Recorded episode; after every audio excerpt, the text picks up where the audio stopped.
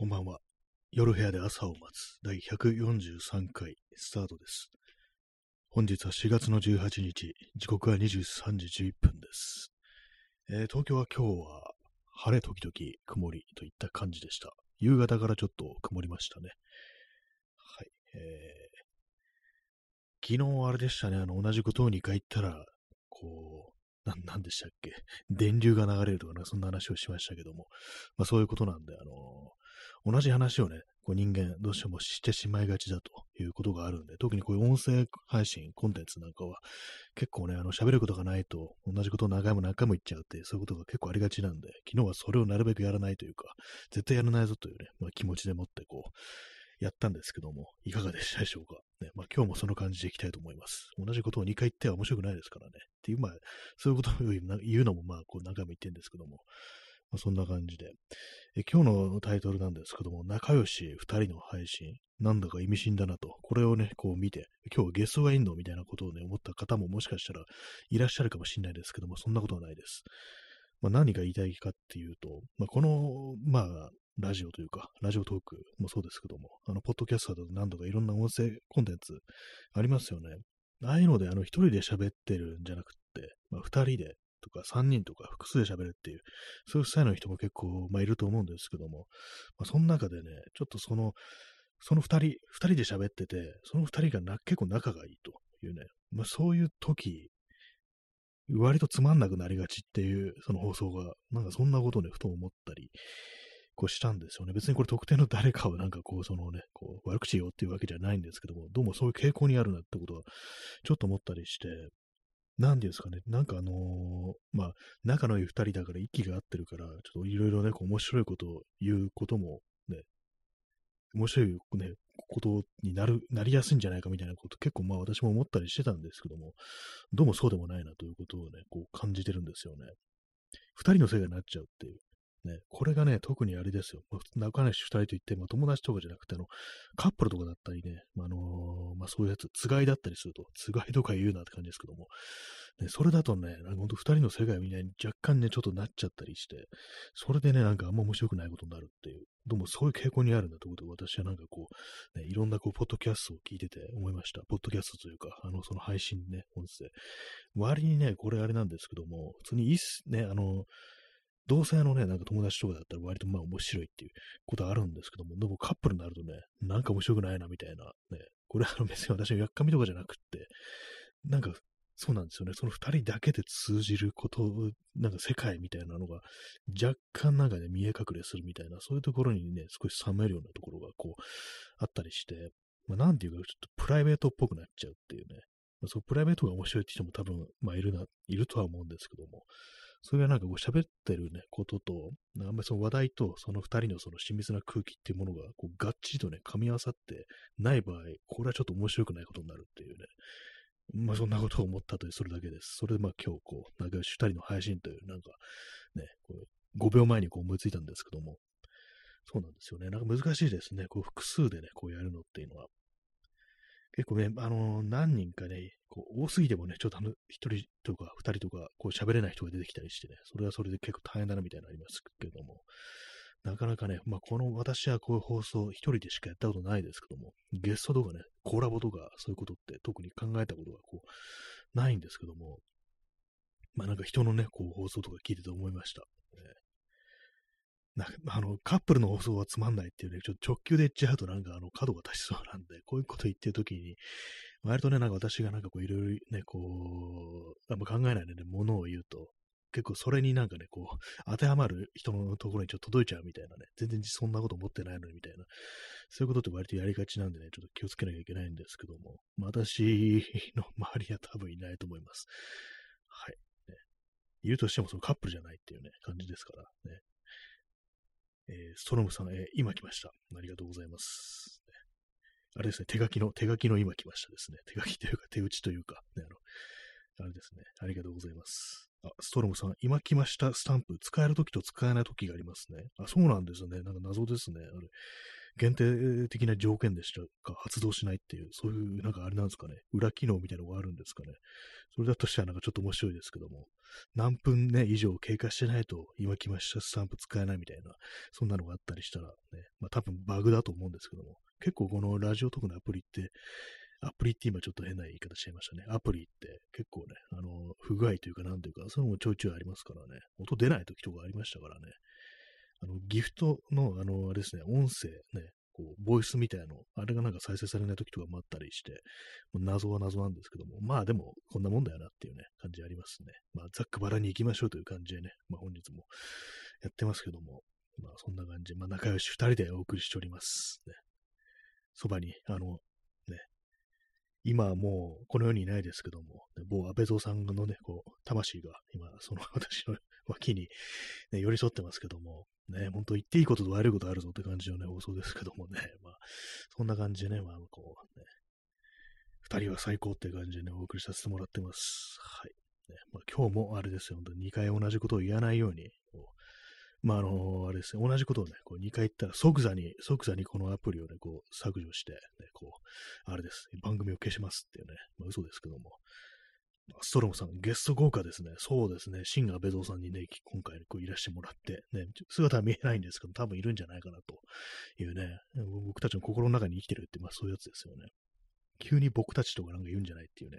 感じですけども。基本的にそうですね。私、あの、こういうとこで喋るときとか、自分のことを僕とか俺とか言わないで、私っていうふうにこう、してるんですけども、あんまりそうですね、あの、こう、年を重ねるにつれて、僕っていうね、あの、一人称、こう使う機会があんまなくなりましたね、本当にね。昔から知ってる、ね、年上の人とか、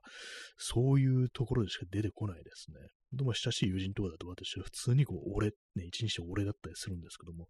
まあ、そうじゃないところだとまあ私っていうのがね、こう多いんですけども、でまあ、そんな感じでございます。はい。ね、安倍堂さんもそう思います？返事が聞こえないですね。いないのかなまあいいですけども ね。こういうのを聞いて本当になんかね、切れる人いるんでしょうね。まあ、そんなのはね、こうま、ここには来ないだろうというね、まあ、そういうあの、高をくくった感じでお送りしております。はい。ね昨日あの、クレーマークレーマーっていうね、こう映画を見たなって話をしましたけれども、あの、ね、某新安倍蔵さんもなんか映画が好きだっていうね、ことをなんかふっと思い出して、あれだなと、ね、あの思いました。二人でね、あの、クレーマークレーマー見たら、どんな感想が出てきたかな、なんていうね、こと思ったんですけども、やっぱりね、あの、あれです、本当。私、あの、子供がいないもんですから、まあ、そもそも結婚もしてないんですけども、ね、子供を持つってどんな気持ちになるのかなってことで、結構、その、クレーマークレーマー見て思いましたね。まあ、その、ダスティン・ホフマンがね、こう、妻がこう出て行って、一人で、まあ、その、シングルファーザー的な感じで、まあ、家事だろ、なんだろ、ね、こう、学校の送り迎え、そういうことをしなきゃいけなくなるんですけども、まあ、そういうのもあってね、こう、もし自分に子供がいたらどんな風にね、声をかけて、でどう思うんだろう、こういう事態になったらっていうね、まあ、わかんないですけども、想像、想像することもね、かなわないような感じですけどもね、まあ、そんな話をね、こう、もしね、某安倍蔵さんが生きてたらね、してたのかななんて思いました。ね、してないですけどもっていうね、だんだん妄想と現実の区別がくっつかなくなってきたのかな、みたいなね、そんな感じの放送になってますけども、ね、ねそう、クレマクレマあれです、ほんと、こう、ね、レグリエーションエリアのね、あの VHS でね、見てるね、ソファに座って、我々二人がね、こう、でも本当、僕は子供いないんでわかんないんですけども、どんな気持ちになるんですかね、これみたいなね、なんかそんなことをボアベゾーさんに向かって語りかけてる私っていうのがね、こう、浮かんでくるような、浮かんでこないような気がします。ねはい、どっちだよって感じですけども。ねはいえー、耳かきさん、えー、安倍蔵も子供がいないから、そうなんですよね。なんかその辺でちょっと若干なんかね、同じ 同じだっていうね、こう、空気になってね、なんかちょっと親密な空気になりそうですよね。あそうですよね、わかんないですよね。ねそんな話をしてね。ねちょっとじゃあ、あの、子供いるつもりでなんかやってみますっていうね、なんかやってみますってなんだって感じですけども。ねまあ、これがね、あの、この展開ね、あの、あれですよ、ね、この何言ってるのか全然わかんないってね、この今日初めて聞いた人だとね、そうなっちゃうんです。ね、こう、説明しますと、あの、某安倍蔵さん、こう亡くなる前に、あの、亡くなる2週間ぐらい前にね、この放送で喋ったんですけども、あの、ラジオドラマのネタがあると、それの内容がどういうものかっていうと、私と、あの、その某安倍蔵さんが、新安倍蔵さんが、宇宙をね、こう漂流する羽目になるっていう、同じこう宇宙船の中でね、二人だけでっていうね、そういうラジオドラマっていうものをなんかやってみたらどうだみたいなね、なんかそんなこう話題になったんですけども、それやってるなんか2週間ね、後になんかそうお亡くなりになってしまったというね、ことがね、こう、あり、まあ、そのまあ流れなんですけども、だからあの今想像してる、ね、方、あの宇宙、宇宙船の中でね、我々がこう喋ってるという、そういうね、シーンをこう想像してみてください。はい。えー、ソロムさん、ね、安倍蔵の子供たち、過去、チャウセスクの子供たち風、あなんかそう、ありましたね、そのチャウセスクの子供っていうね、まあ、あれは非常になんかこう、ね、こう、不幸なこう話というか、なんというかね、こうあれでしたけどもね、安倍蔵の子供たち、安倍チールドレンっていうね、そのチルドレンが本当になんかまあ、本当、ね、どういう意味なのか、本当の子供って意味なのかね、わかんないですけども、まあ、さっき言ったみたいなね、あの、その宇宙漂流のね、まあ、SF ですから、まあ、そういうね、あれです、宇宙に出るぐらいのテクノロジーがあるっていうことで、これね、この絶対この先の展開が、その、クレーマークレーマーをね、こう見終わったね、こう、後で、こう、やっぱりなんかこう言ってくると思いますよ、多分その安倍蔵さんがね、新谷君、子供を作ってみないかみたいなね、そういうこと言って、何を言ってるんだと思ったら、どうも自分のクローンを作るつもりいるらしいみたいな、そういうなんかちょっとね、嫌な展開で、で、まあ、それあれですよね、こう、見事誕生した、こう、安倍蔵チルドね、安倍さんのクローンがなんかすっごい一気つかないガキで、二人ともめちゃくちゃイラつくっていうね、なんかそんな展開、ね。非常にあれですね、あの、なんていうか、もうお亡くなりになった人をね、こうおもちゃにしているような感じの放送になってますけども、ね、どうでしょうか？これ安倍さん好きな人、安倍さんつっちゃった。安倍蔵さんのね、本当あれです、あの、なんていうか、こう、ね、違う意味で安倍蔵チルドレンの方たちが聞いたらどういうふうに思うんですかね？こう、話題にしてくれて嬉しいなっていう、そういうこと思ったりするんですかね？まあ、だんだんちょっとあの、とっちらかってきたんでね、まあ、そのラジオドラマの話はいいんですけども、ね、まあ、ストロムさん、安倍蔵は生きている説、ね、あるかもしれないですね。そういうの、本当に突拍子もないなんか陰謀論とかありますからね、実はもう安倍蔵さんのクローンができていてみたいなね、あとあるいはなんか死んだのがクローンであるみたいなね、なんかそういう説とかちょっと、本当ね、言いかねないですからね、なんかね、スナイパー小屋とかね、こうね、言い始めるぐらいですからね、もう何でもありだぞみたいなね、感じですからね。本当なんか、もうあれですけども、ね。本当に安倍蔵さんっていう言い方、なんかね、当たり前になってしまいましたね。でも世の中広いからいろんな名前の人いますからね、本当に安倍蔵さんっていう人がいるかもしれないですね。あんまこう、ね、名前で安倍っていう言葉使わないね、とは思うんですけどもね。はい。まあ、そのような感じなんですけども、その そのような感じでどんな感じだった感じですけども、ね、まあ、とりあえずね、こう、その、ね、クローンを作るのはやめようっていう話ですね。ほんとなんかね、クローンネタってなんかいろんなところありますけども、未だかつて人間は多分作っられてないですよね。多分ね。多分。まあ、公にはなってないって感じですけども。でも、羊のクローンってね、いましたからね。あれどうなったんでしょうか。ね、お亡くなりになったんですかね、やっぱりね。まあ、全く同じね、個体っていうね、まあ、その遺伝情報が同じっていうことだとは思うんですけども。まあ、でも、ね、あれですよね。同じ人間にはならないですよね。当然なんか、その生育環境とかそういうものも変わるしね、こう、えー、ストロムさん、えクローン羊ドリーは病死。ああ、やっぱりそうだったんですね。やっぱ長生きはこうできないというか、ね、なんかちょっと不思議な感じしますけどもね、なんかなぜそういうことになるのかっていうね。自分のクローンをね、こう作ってる、なんかこう、ね、うなるほど金持ってる大富豪みたいなのがもしかしたらこういるのかもしれないですけども、ね、作ったところでそいつは別人であるみたいなね、まあ、これまあ SF とかでよくあるネタですけども、ね、全く違う人間であることには間違いないっていうね、遺伝情報が同じでも違うんだぞっていうね、そんなことはね、こう、ね、思っちゃいますけどもね。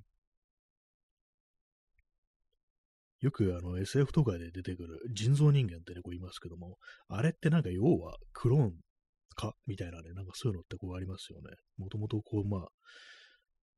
オリジナルのなんかね、こう、遺伝子がないと存在し得ないものであるみたいなね、なんかそういうのこう割とあったりするんですけども、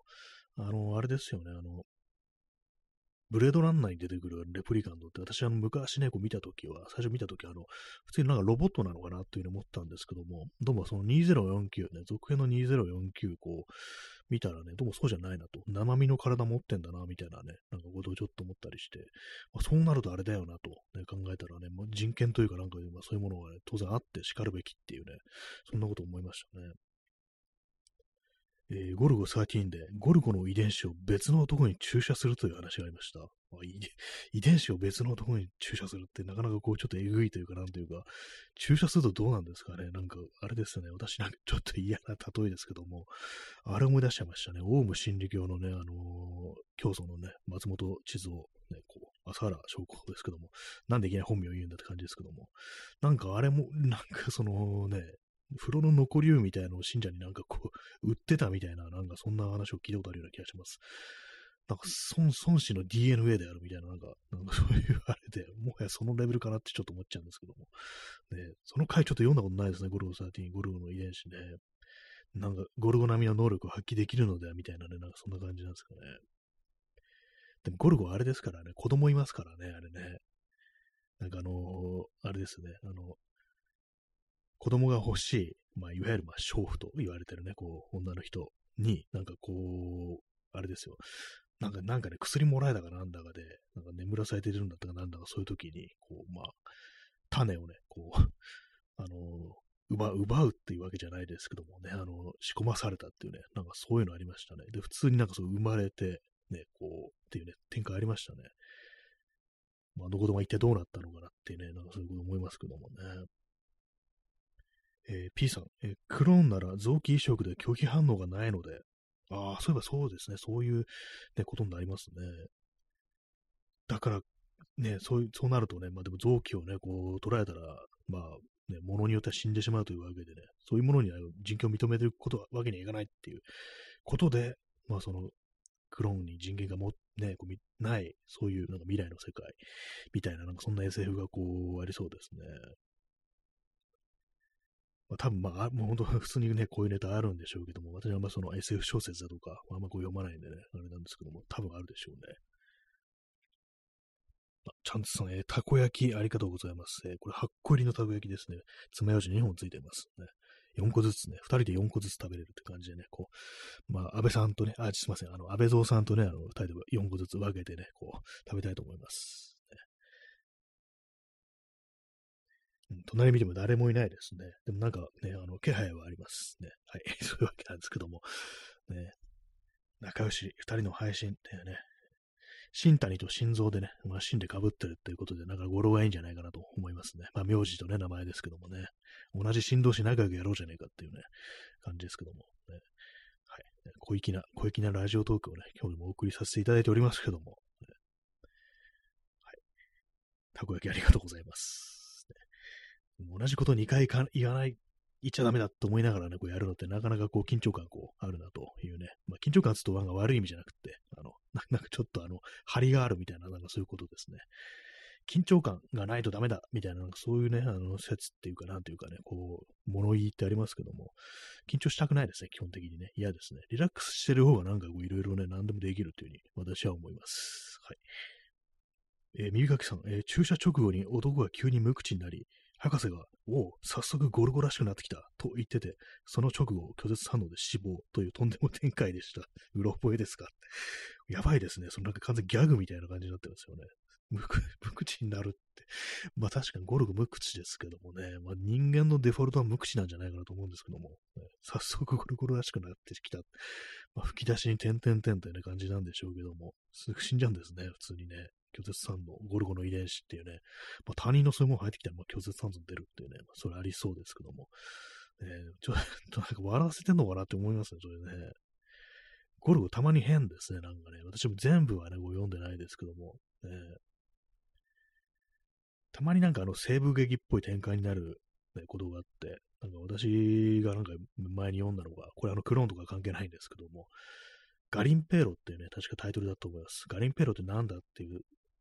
と、あの南米の方だったかどっかで、あの、要は金を探す人たちみたいなね、なんかそういうことらしいんですけども、そこにまあゴルゴはね、仕事、まあ殺し、暗殺の仕事ですけども、そこ行って、で、なんかあの崖から落ちるかなんか滝壺に落ちるかなんだかで、こう、ね、あの、怪我しちゃう、怪我してね、あの、それであの、地元のね、こう、一家にね、こう助けられるっていうのがあったりして、で、そこのちょっと子供がね、なんかそのゴルゴに懐いちゃってみたいなね、これ完全に西部劇やんけみたいなね、なんかその展開ありましたけども、そこでなんかね、あの、食卓を囲むわけですよ、ゴルゴとその家族家族が。あの、ゴルゴね、よくあの、笑ったことが一回しかないみたいなね、こう、ことよく言われてますけども、なんかね、そのね、こう、シーンの食卓囲んでる時の顔を見るとね、なんか笑ってるように私にはこう、見見れるんですよ。見えるんですよ。ね、私の中でゴルゴ結構笑ってるっていうね、ことがこうありますね。他にもね、子供相手だと結構笑ってるような気がするんですよね。なんか別なね、ちょっと名前忘れちゃったんですけども、エピソードの結構初期のね、感じ、6巻とか7巻、文庫版の6巻、7巻とか、そのぐらいの初期のね、こう、エピソードで、まあ、あの、たまたまね、こう、行動を共にすることになったね、なんか、とか、アフリカのどこかの国のね、こう、少年に、やっぱあの、ちょそ、またあの、遭難みたいな感じなんですよ。飛行機が墜落するかなんだかで。その時に、まあ、手早くね、こう、火を起こしたりとか、こういうことをやってんのを見て、その少年が、あなたは素晴らしい人だっていう、なんかそういうことを言ってね、ゴルゴのことを褒めるんですね。で、それにね、対してなんかゴルゴは、ね、まあ無、無言なんですけども、ニカってなんかね、こう歯を見せて笑ってるみたいなね、コマがあるんですよ。あれはなんか普通に笑ってんじゃないかなというふうにね、思うんですけども、どうなんでしょうか。まあ、斎藤隆夫に聞いてみないとわかんないですけども、ね、まあ、のお亡くなりですけども、ね、私からすると、そのコマのね、ゴルゴの顔はね、もう破顔一生みたいな顔をしてると、歯を見せてニカッと笑ってるみたいなね、そういう顔に見えるんですよね。まあ、初期だからね、結構普通に、あの、ゴルゴのキャラが完全に無口キャラじゃなかった頃なんで、あれはなんか笑ってたのかなというふうなことをね、私はこう思います。声に出してないだけで、完全なあれは笑顔だったと私は認識していますね。はい。ねまあ、ゴルゴの話、ね、ゴルゴ、いかにゴルゴ好きとはいえど、ね、麻生太郎さんとゴルゴの話をしたいとは思わないです。ね、唐突にね、麻生ディスをね、こう入れてくるっていう感じですけども。ね、あの、この間あの、まあ、急に話変わるんですけども、この間の CPU クーラー、パソコンのですね、あの CPU を冷やすやつですね、あのヒートシンク。あれを買って、まあ、今日あれ、つけました。ねまあ、早速ね、こう、あれですけども、結構時間かかりましたね。1時間ぐらいなんか、なんだかんだかかっちゃったりして、そのまあ CPU クーラーだけじゃなくて、そのパソコンのケ,、ね、ケースにあの、また新しくファンを2つほどこれを取り付けるっていうね、ことをしたんですけども、ちょっとね、今日ね、もうこの放送音拾っちゃってるかもしれないですけども、若干うるさくなったなみたいな、やっぱりふた、ね、結構でかいファンが2つ増えたっていうのがあるんで、微妙にね、なんかあの、フィーンみたいな音がね、やっぱこうしてますね。正直ちょっと気になるなってことを思ってるんで、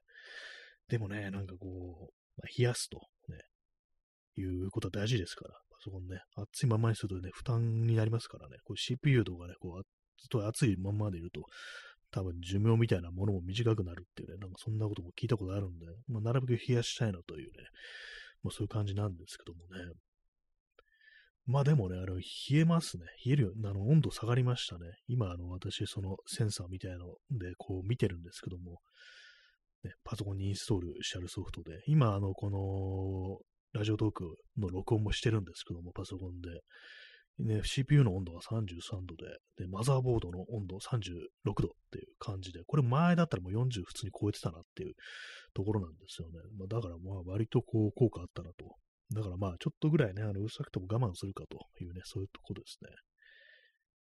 まあでもなんかもう少しいじればね、あの、もう少し静かなやつに変えるだとか、まあ回転数とかをね、こう、ちゃんと制御すれば、あのもう少し静かになるのかもしれないですけども、まあとりあえず当面はこれでいこうかなともうね、もういいだろう。もうこれはでね、もうあの、パソコンいじらずにこう、行こうっていうね感じですね。これ以上、まあ特にしばらくはまあ追加しないでね、このまま行こうという感じに思っております。はい。えー、同じ話を2回しないということでね、お送りしております。えー、インスタントコーヒー飲みます。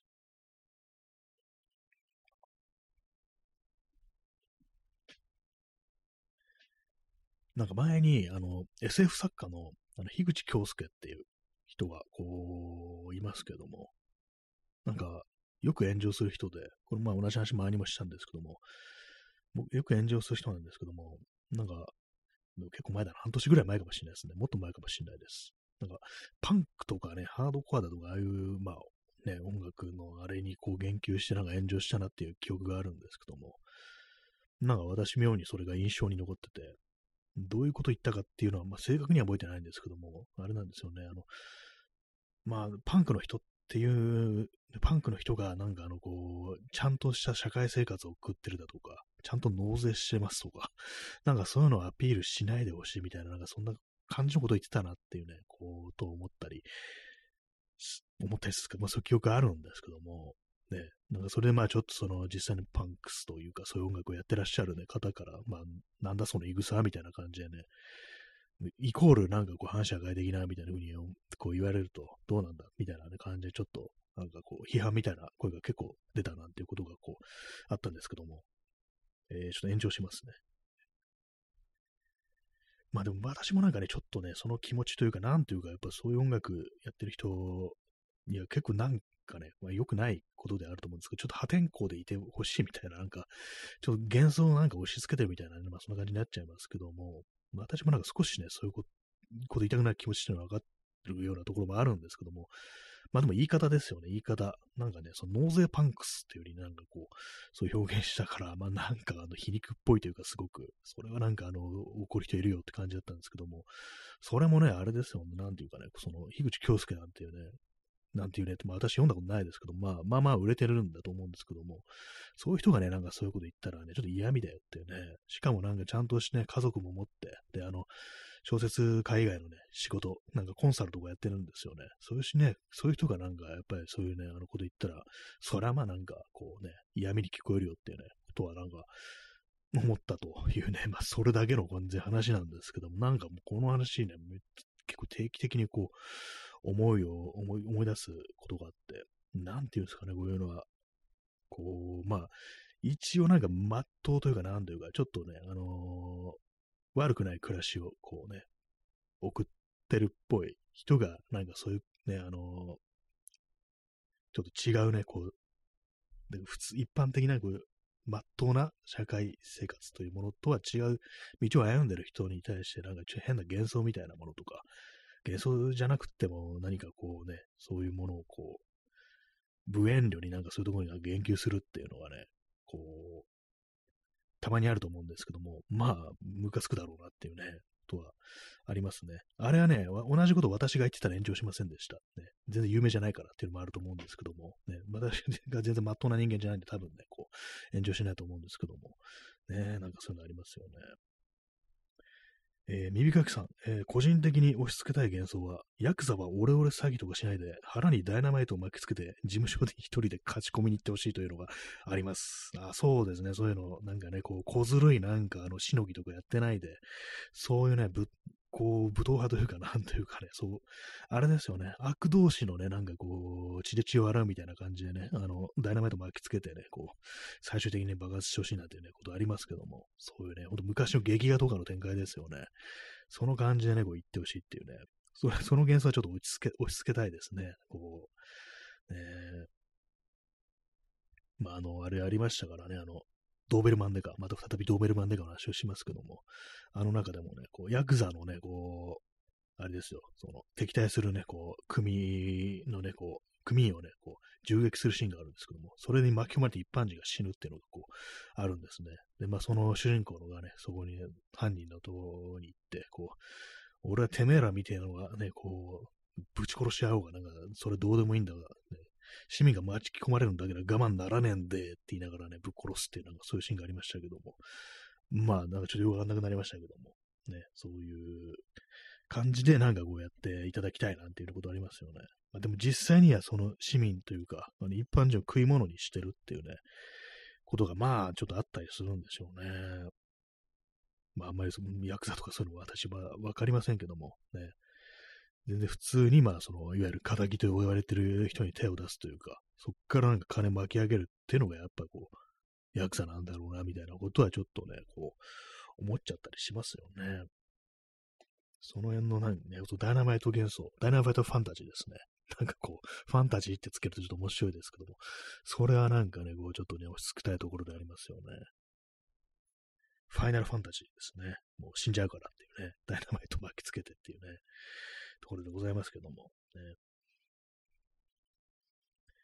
はいえー時刻は23時40分です。あれですね、あの、同じことを2回やないっていうふうに思いながらこう喋ると、いつもよりね、あれです、ほんとこう、張り合いがあるっていうか、なんかやっぱりね、こう、あんまそういう感じで違う話題にしよう、こういう話しようっていうね、感じのこう、縛りみたいなのがないと、あの、あれですね、そうじゃないと、なんか、この話題について言及したいけども、ちょっとめんどくさくなりそうだから、なんか、やめとこうみたいな感じがなくなって、普通に、ね、なんか違う話題に行くには、なんかもう少し、なんかこうね、あれですよ。ちょっと何言ってかなくなってきましたけども、あの気軽になんかいろんなところにポイポイポイポイね、こう、あれです。あの手をつけていくっていうね、感じになってちょうどいいかもしれないです。はい。えー、耳かきさん、ダンプカーで事務所に突撃。あ、いいですね。これね、完全タンクローリーとかでね、もういいですよね。タンクローリーで突っ込んでね、あの、ぶつかるね、寸前にあの、運転席が飛び降りて、で、その漏れ出したね、こう、油にこう火を、マッチで火をつけるっていうね、マッチかよって感じですけども、ね、そういう感じで言ってもらいたいですよね。なんかこの、今、そのね、言ったシーンは、あの、こち亀に出てくるんですよ。こちら葛飾区亀有公園前発出所に、ね、出てくるね、非常になんかこう、ネクラな、ね、こういうネクラ、今流行ってますよね、言葉。ね、ネクラっていうね、根が暗い人っていうことなんですけども、ね、流行ってますね。まあ、そういうね、こうネクラな青年がいて、そういう陰湿な復讐をするっていう感じなんですけども、その青年がこう、ヤクザ、ね、こう、道端でこう、ヤクザにちょっと触れたらね、なんかこう、暴行されて、で、その復讐のために、こう、そのタンクローリーをね、こう、に乗って、で事務所にこう、突っ込んで、で、今言ったみたいにね、こう、直、ね、ぶつかる直前飛び降りて、で、それで 火をつけるっていうね、ことをね、するシーンがあって、それを見て、あの、主人公のね、こう、リョーツがね、あいつはゴルゴ13かっていうね、なんかそんなことを言ってるね、セリフがあったという記憶があります。それは妙に面白かったというね、記憶がありますね。まあでも、走ってるね、車から飛び降りるのってめちゃくちゃ難しいですよね。私やったことないんですけども、やったやついないよって感じですけども、ね、走ってるとこが飛び降りると、やっぱあのー、ね、大怪我しますからね、基本的に。いきなりこう、ね、動いてるものが飛び降りると。映画なんかじゃねえ、走ってる電車から結構飛び降りるなんてシーンが昔はなんか結構ね、普通にあったりしましたけども、その速度はもうアウトでしょみたいなね、感じでまあ飛び降りたりしましたね。でも実際にはね、こう、その、うまく着地できなくってね、足の骨折っちゃったりなんていうね、ことが、まあ、ありえますからね。列車から飛び降りるシーンっていう風に、ね、なると、私思い出すのが、あの、松田優作の野獣シスメシっていう映画で、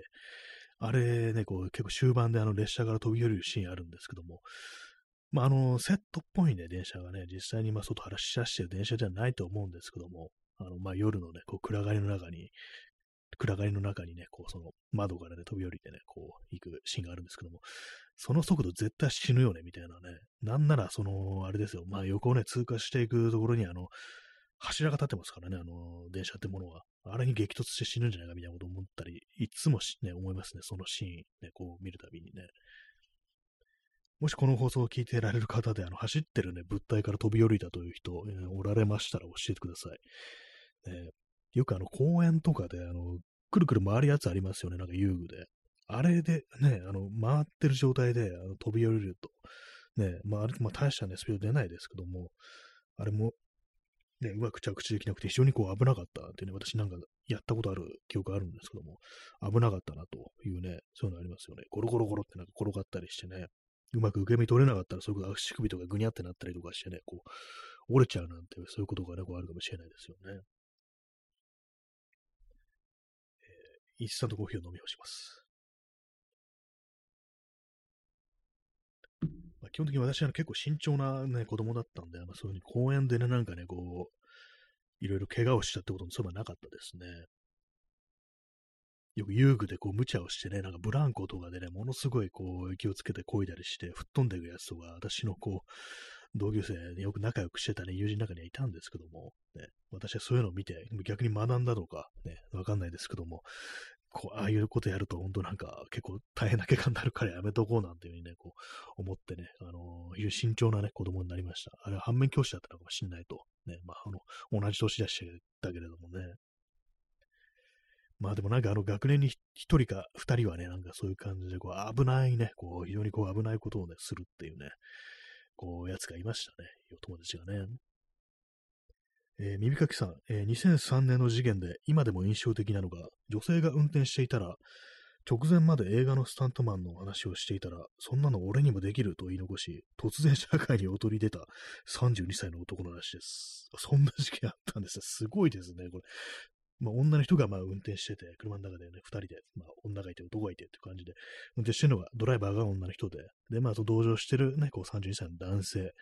まあ、その二人でなんかこう映画のね、こうスタントマンの話に花を咲かせていたところ、そんなの俺にもできると言い残し、突如、突然社会に躍り出たって。それどうなったんですかね？それ大怪我なのか亡くなったのか、それとも全然平気だったのか、ちょっと気になるところでありましたけども、何がね、その人をそうさせたのかというね、ね、まあ気になりますね。まあでもね、あれですからね、32歳っていうのは、まあそういう時期だというね、そんな特有のね、32歳特有のね、あれですよ。私も32歳の時はね、こう、何度も死にましたっていうね、今の話であの、私が32歳以上であるということが分かってしまうというね。いや、そんなの信じる奴いるかって感じですけども。ねあ耳かきさん、えー、頭蓋骨に損傷はあったけど、命に別状はなかったそうです。あ、じゃあできたんですねっていうね。できるとは言わねえよって感じですけども。えー、ど、どんな顔をしてね、その二人は再びなんかこう、再会したのかって思うんですけども、ね、不思議すぎますね。何なんでしょうかね。二人の関係はどんな、ね、こう、あれだったんですかね。まあでもね、命に別状がなくてよかったですけど、まあなんかそう人間そういうふうになんか魔が差すみたいな瞬間でね、ちょっとあるのかなっていうね、思いますね。えー、耳かきさん、えー、俺にもできる車から飛び降り、頭蓋骨損傷32歳男性で検索するとニュースが出ます。今でもいろいろ不思議な事件です。そうなんですね。なかなかね、味わいがありますよね。俺にもできるっていうね。なんかね、なんかこうね、嫌いになれないタイプですね。そういうのね、むちゃくちゃするけどっていうね、俺にもできるっていうね、すいません、検索してますけども。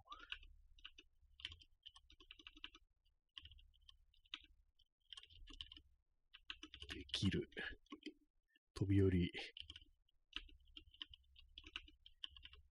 ちょっといつもとあのポジションが違うんで、なかなかこう、あの何度もミスタイプしてます。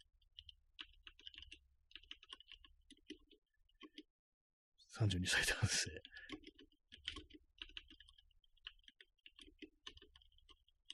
2003年だからもう相当ね、20年前ですよね、なんかね。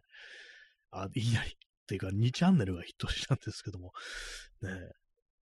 えー、俺にもできると車から32歳男性会社員がスタント真似で飛び降り重傷。えー、23日午後4時頃、えー、これあれですね、2003年6月23日ですね。20年前ですね。兵庫県大谷町、えー、角野の、角野っていうのかな、これは、の県道で、道県伊保川町の女性保険外交員、括弧56が運転していた乗用車の助手席から、道県佐用町、佐用町、変わった名前ですね、なんかね、町の名前、の男性会社員32が路上に飛び降り、頭の骨を折る重傷を負った。ヤシカ署の調べでは、二人で映画のスタントマンの話をしていたところ、カーブで時速20から30キロに減速した際、男性が自分にもできると言い、ドアを開けて飛び降りたらしい。二人は知り合いで食事をした後、車で男性の自宅に向かっていた。一体どういうことなんでしょうか？なんかもう ね、なんかコメントするのがちょっとはばかれるのなんかあれですね、あれね。まあでもね、20キロから30キロ減速した際、ね。カーブ、カーブかって感じです。カーブだとちょっとなんかね、危ないですね。まあね。まあ、普通にまっすぐでも危ないんですけども、ねまあ、なんかこう、ね、でも頭蓋骨かっていうね感じですね。まあ、ひびとかいっちゃったのかなっていうね感じですけども、ねまあ、なんかよくよくわからないです、本当にね。まあでもなんかそういうふうなね、こう人間魔が差すもんだっていうふうに思って、ね、生きていきましょう。生きていきましょうってよくわかんないですけども、ね、そういう感じですね。私もね、まあ、これからね、あの飛び降りる可能性もありますから、ね、いきなりカーブでね。いや、ないかなと思うんですけども。ね、でもなんかそのでき、できるんじゃないかみたいなね、気持ち自体はなんかこう、尊重したいという感じがありますね。まあ、ね、なんか映画とか見てるとね、なんかこれ意外といけんじゃないかなみたいなね、こと思いますからね。結構なんかね、水の中飛び込むシーンとかね、あのいうの、もしこれ自分がね、こうやれって言われたらどうなるかなみたいな、バンジー的なね、なんか高いとこからなんかこう降りるやつとか、ああいうのを見るとなんかちょっとね、思ったりしますね。私、高所恐怖症ではないんですけども、ねえまあでもなんか、こう、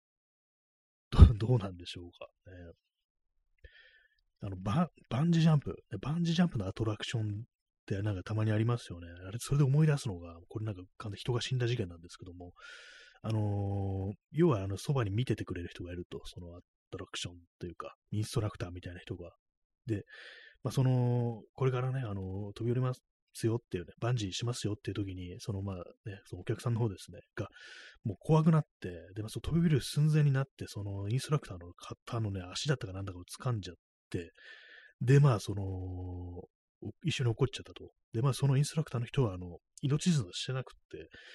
で、まあ、要はと、ね、落っこちて死んじゃったなんていう、なんかそんな事件が確かこう、あったというね、なんかこう記憶あるんですけども、なんかたまになんかそのね、こう事件思い出して、なんかちょっとゾッとしますね。なんかこう、その、引っ張っちゃったね、方も、ね、死んじゃった方も、まあその遺族とかもの方もとかもそうですけども、あんまりななんかこう終わり方っていうかね、なんかそんなことをちょっとね、事故と、事故は事故ですけども、ね、なんかそういうことをね、たまになんか思い出すんですよね、これね。ね、まあ、樋口京介の炎上の件とどっちが、ね、思い出す頻度、ね、多いかっていうと、もうこっちのバンジーの方がなんか思い出してます。ね。はい。なんかそんな感じなんですけども。ね、まあ、バンジーね、やろうと思ったことないですけどもね。まあ、あんま高いところに登る機会とかそもそも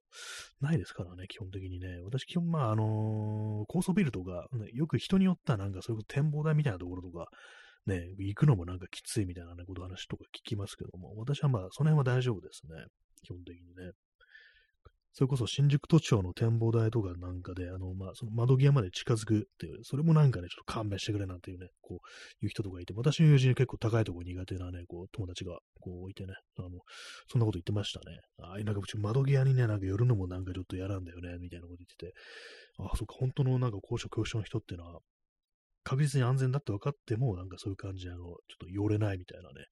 どうもそんな感じになるらしいと。いうね、ことらしいですからね。まあ、だからこそ、まあ、恐怖症なんだなとは思うんですけども。えー、まあ、子供の頃ちょっと木に登ったりとかね、なんかそんなことや、こう、ありましたけども、ね、まあね、子供の頃はともかく、まあ大人になるとね、危ないですからね。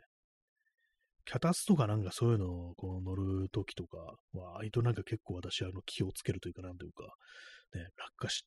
したらどうしようみたいなことってやっぱちょっと考えますね。子供の時だったら、まあ、その、受け身とかね、なんかちゃんと取れそうですけども、あの、中年以降、ね、やばいんじゃないかみたいなね、こう普通になんか今まで大丈夫だったのが、なんかこう、ね、ダメージあるとかね、骨折っちゃうみたいな、なんかそんなことってありそうだなってことはね、思いますね。まあでもそれも慣れかもしんないです。ね、慣れるためにね、こう、ちょっとした段差とか、これからね、あの、ぴょんってね、ちょっと飛んでみようかな、ジャンプしてみようかななんてことをね、今思いました。ね、バカみたいですね。なんかね、こう、ね、中年男がなんかこう、ぴょんって飛んでるみたいなね、そういう絵、ね、面白いですけども。昔ね、その、まあ、これはあの、大人になってからじゃないですけども、その、まあ、10代の頃、ね、いや、もう二十歳超えてたかもしれないですけども、私の友人でなんかね、そういうちょっとした段差とかを、ね、なんか、段差ってもあれですよ、ほんと、結構膝ぐらいの、ね、感じの、ね、段差とかをね、上がるときに、両足揃えてぴょんってジャンプするやつがいたんですよ。あれなんか見てるとね、たまに怖くなりましたね。いつかなんかこう、引っ掛けてね、なんかガツンとね、こう、ね、顔面からね、なんか地面に叩きつけられるんじゃないかみたいなこと思って、ね、なんか怖かったんですけども、ね、まあ実は何回も何回も失敗したりしたらね、こっちに行ってないだけで、ね、見てないところでなんかこう、怪我とかしてたのかもしれないですけども、なんかたまにそれも思い出しますね。まあ、その樋口京介が炎上した件と、思い出すことどっちが多いかっていうと、まあ、樋口京介の炎上の方を思い出す、ね、頻度の方が、高いですね。はい。ね、な なんだこの放送って感じですけども、そんな、なんかこう、樋口京介になんでそんな、ね、あれがあるんだって感じですけど、別に何もないんですけども、なんか、なんか妙に印象に残ってるんですよね。でなんで、ね、自分はすぐ炎上しちゃうんだろうとか言ってたんですけども、当たり前だろうって話ちょっと思ったりしてね。はい。そんな感じでございます。えー、時刻は23時54分ですね。えー、日付変わらずに4月の18日です。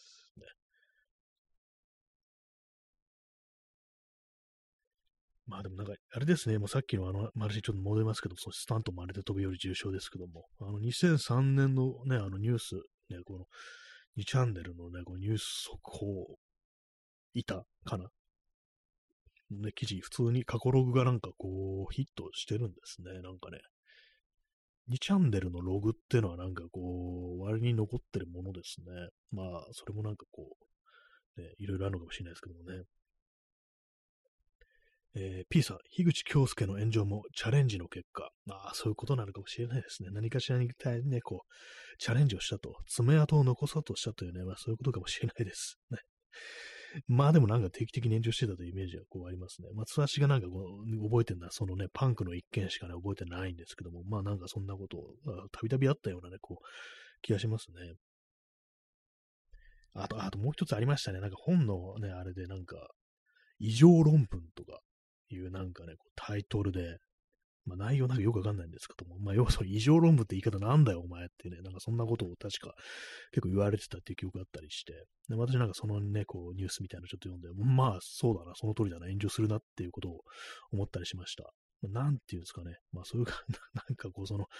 自分の言ったこととかやったことがなんかこうどんな結果をもたらすとかあんま考えない人なのかなっていうね、ことをちょっと思ったりして、別にあの嫌いとかそういうわけでは別にないんですけども、まあなんかそういう人なのかななんていうね、こと思ったりしました。ねまあ、よく知らないですけどね、SF 作家っていうことは知ってます、ね。どんな内容の小説書いても全然知らないですね。はい。別に読む気もないですけども。っていうね、まあなんかちょちょっとそう今嫌味っぽいなんか言い方に聞こえたかもしれないですけど、別に何もないですけども。ね、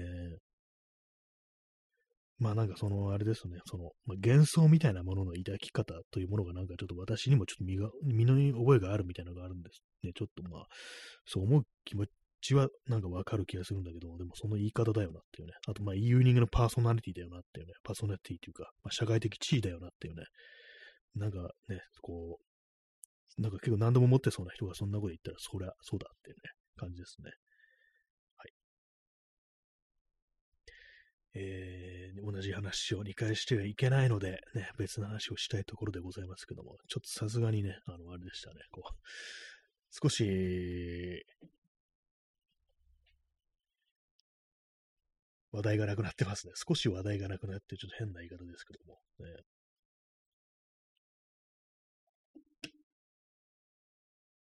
と、もちょっとね、思ったんですけども、私ね、あれなんですよ、あのー、新宿行くとたまに楽器屋に行くんですね。何楽器っていうのかなね、石橋楽器かな。ね、あるんですけども、そういうお店が。そこね、あの、まあ、結構、雑居ビルみたいなとこ入ってて、で、まあ、ギターのコーナー、ね、1階もギターのコーナーなんですけども、4階にもね、ギターのコーナーがあって、それはあの、ちょっと、あの、名のあるギターみたいなのがね、こうずらっと並んでるみたいな、ね、こういうね、階なんですけど、そこに行こうと思って私、あの、階段で行くんですね。私、基本的にエスカレーターじゃない、あの、エレベーターがま好きじゃないんですよ。なんかね、こう、いちいちボタンを押して待たなきゃいけないっていうのと、知らない人とね、なんかギュギュ詰めになるの嫌だっていうのがあったりして、で、まあ、この間やった時にはちょっと他の人もね、あの、エレベーター待ちしてたんで、もう完全に自分でソロだったらね、エレベーター使ったかもしれないんですけども、うわ、なんか人いんなと思って階段で登ったんですね。でも階段登ったらね、あれなんですよ。階段はね、なんか3階までしか行けないっていう。ね、そう罠があって、うわ、これ前もこの罠引っかかったよなって思って、でね、まあ、3階からね、4階に行くのにエレベーターを使うっていう非常に恐ろしい、ね、ことになるわけですよ、そうすると。でも、やってなんかね、その、それが嫌で、あの、帰りました。エレベーター乗りたくないと思ってね。別にあの、なんか欲しいもんがあるとかね、もう見たいもんがあるってわけじゃなかったんで、なんとなくプラッと行っただけだったんで、別にそのお店入んなくてもよかったんですけども、結構なんか古めのビルなんでしょうね。まあそういうの結構あったりしますね。なんかそのエレベーター周りでちょっと不便だっていうね、階段とかね。なんかね、ああいうことあるとね、なんかこう、結構イライラしちゃうタイプなんですよね、私はね。エレベーターでも本当なんかあんま好きじゃなくって、ね、これ昔ね、あの、また思い出しましたけども、これ小学生の時だと思うんですけども、あのどっかのね、高層ビルになんか社会科見学というか課外授業というか、なんかそんな感じで行ったんですね。で、まあ、その、あれですよね、結構まあ広めな大きなね、高層ビルなわけですから、結構大きめのエレベーター、ね、そういうとこ、新宿のなんか西新宿の中のね、こうビルでしたよ。ね、そこでまあ、この、入って、エレベーターの中入って、で、まあ、なんかあの、押すとこありますね、ボタンみたいの。あれにね、私なんとなく触れたんですよ。それ触れたっていうのは、押したわけじゃないんですね。触れただけで、でも触れただけなのに、なんかその ボタンが押されたことになっちゃったり、押されて、押されちゃったみたいで、まあ、押してないんですけども、なんか反応しちゃって、で、なんかね、それでなんか途中変なとこ止まるっていうことになっちゃって、で、それで大変ななんかバッシングを受けたというね、クラスメートからことがあって、ね、なんか結構ね、その何年かに一回ね、思い出してムカつくっていうね、ことがありますね。なんかその時結構ね、仲良かったね、やつまでがね、なんか、お前そんな言い方するかみたいな感じのね、なんかすごい、こう、邪険な感じで、こう、ね、言ってきて、かなりムカついたという部分がありますね。いや、押してないしっていうね。なんで触った時反応すんだよって感じで、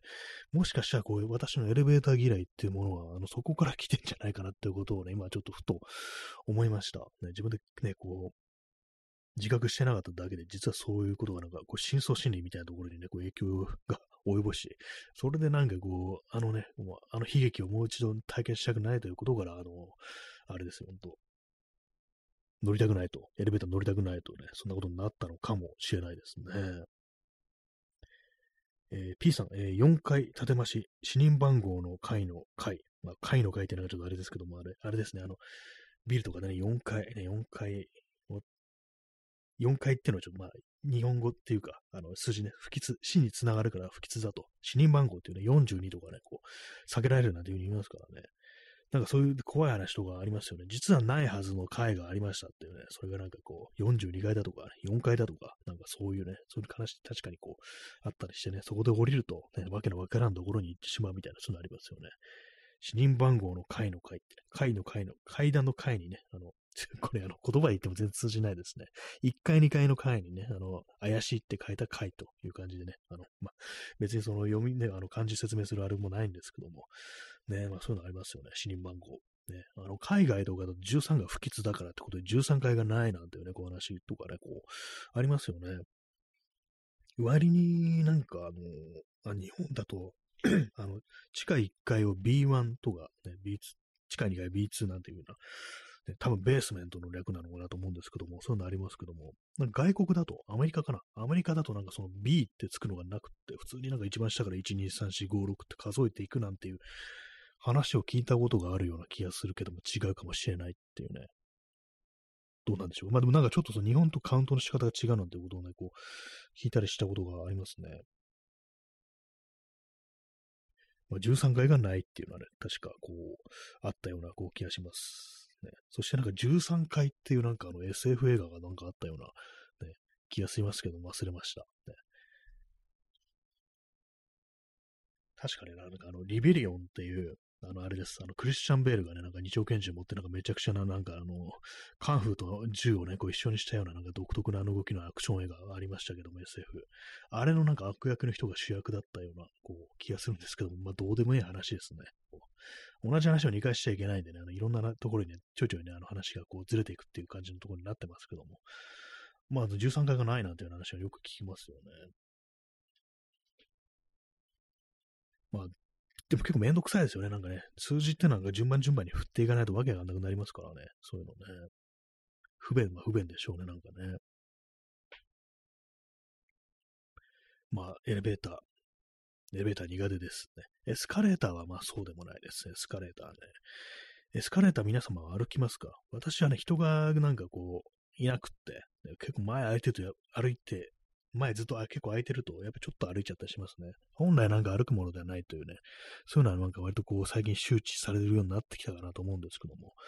周りになんかね、ちょっと急いじゃうというか、まあ、急ぐあれもないんですけども、ね、なんとなくちょっと習慣みたいな感じでね、こう登っちゃったりするっていうのはちょっとありますね。今日も外でね、なんかこうエスカレーター乗る機会があったんですけども、やっぱちょっとね、あの、あれでした。ね、こう、歩いちゃいましたね。私のね、こう、ま、その時前にこう立ってた人が、多分外国人、外国人の、ね、人だったんです。外国人の人だ外国の方だったんですけども、なんか最初右側に立ってて、途中でなんかハッと気づいたように、なんか左にね、ずって寄ったんですよね。あ、そういえば日本はなんか左に寄るって聞いたぞみたいな感じでね、こう、まあでもわかんないですけども、普通にまあ日本に住んでる方とか別にまあ日本人かもしれないし、ね、まあなんか、外国だとなんか右に立つみたいなね、ありますよね。確かなんか、イギリスはなんかね、あの、Please stand on the right っていうなんか言われるっていうね、ことを聞いたことがあるんですけども、ね、日本だと左ですよね。なんか割となんか思うんですけども、まあ、この話前もしたと思うんですけども、あの、道歩くときとか、あと駅とかで、皆様どっちにおりますかね駅はまあ、あの、どっちか歩いてくださいっていうね、右側通行、左側通行って決まってますけども、私なんか結構ね、普通に道歩いてる人が、まあ、大体まあ左に寄ってるんですね。左寄りなんですよ。左翼なんですよ。要は。ね、あの、考えと同じでね、左翼なんですけども。ね、まあそういう感じで寄ってるんですけども、結構まあ向かいからね、歩いてくる人もいるんですよ。要はその人があの右側歩いてると。で、まあ同じ感じでこう、ね、ぶつかり合ってしまうと。まあぶつかりなくて避けるんですけども、あれなんかね、こう右歩く人、左歩く人、どっちがいいのかなと思うんですけども、なんかね、こう、昔はなんかもっと左歩いてる人がいたような気がするって思って、で、なんかね、こう、ここね、あの、なんか10年ぐらいで、右歩く人が増えたみたいな、なんかそういうなんかよくわからない、まあこれは私の実感なんですけども、ね、こう、と思ったりするんですよね。皆様はどうでしょうか私はもう結構かたくなに左っていう感じだったんですけども、最近まあその向かいからやってくる人が多いもんですから、もうね、あの真ん中歩いてますね。あの天下の行動じゃって言ってね、なんか真ん中をもうのしのしとこう歩いてね、こう、る感じなんですけども、えー、そしたらもうまああんまぶつかんないで済みますからね。もう車道も真ん中歩いてます。車とか走っちゃうと、もうめっちゃくちゃあの後ろからクラクション鳴らされてね、死んでたのかこの野郎とか言われながらこう歩いてるんですけども、ね、まあ、異常者ですよね。まあそういうところなんですけど、まあ、私もまあちょっと左歩きがちっていうね、ところですね。駅とかでもね、なんかこう、路線によって左だったり右だったり、昨今右の方が増えてきたなっていうのが思うんですけども、これはなんかあの、あれだから外国人観光客とか増えてきたからかなみたいなね、ちょっとかなり大雑把なことをちょっと思うんですけども、ねどうなんでしょうかね。まあ、車と同じで左側通行っていうね。まあ、自転車でも走っててもなんか向かいからね、逆走してくる自転車とかいますからね、たまにね。でなんかこう、イラッとするんですけども、ね、この間なんか YouTube 見てたら、これニューヨークだったんです。ニューヨークのね、その動画だったんですけども、それまあ、要は、自転車に乗りながらね、こう、撮ってるんですね、こう、街のドラレコ的な感じじゃないですけども、まあ、よくありますよね、そういう車載動画的なね、ありますけども、結構ね、なんかその動画が、そのまあ危険なね、歩行者に対して、なんか注意をするみたいなね、これニューヨークにもいいのか、こういうやつっていうふうに思ったんですけども、ほんとなんかね、逆走してくる、ね、こう、人に自転車とかに向かって、ロングウェイ、イディオットってなんか言ってるんですよ。今すいません、思いっき日本語英語でしたけども、ロングウェイ、まあ、まち、ね、逆走だぞ、バカっていう風に言ってるっていうね、イディオットって言ってるってね、なかなかこの動画の主もだいぶどうかしてなっていう風に思ったんですけども、ね、まあでもどの国にもそういうなんかこう動画アップするやついるんだなと思いましたね。えー、P さん、えー、最終的には自分より弱そうな相手、かっこ女性を選んでぶつかっていく男性に変化。ああ、なんかね、そういう、最初はなんかね、実はぶつかりおじさんと言われてる人も最初はそうじゃなかったみたいなね、そんなことももしかしたらあるかもしれないです。ね。そんなこと言ってる私がなんかぶつかりおじさんになって、なる可能性もね、こうありますからね。なんかでも思います、ほんとなんか、お前なんでこっち寄ってんだよみたいなことね、ちょっとね、あの、私も良くないんですけども、虫の居所が悪い時とかね、ちょっとイライラする時、しちゃう時とかあったりするんでね、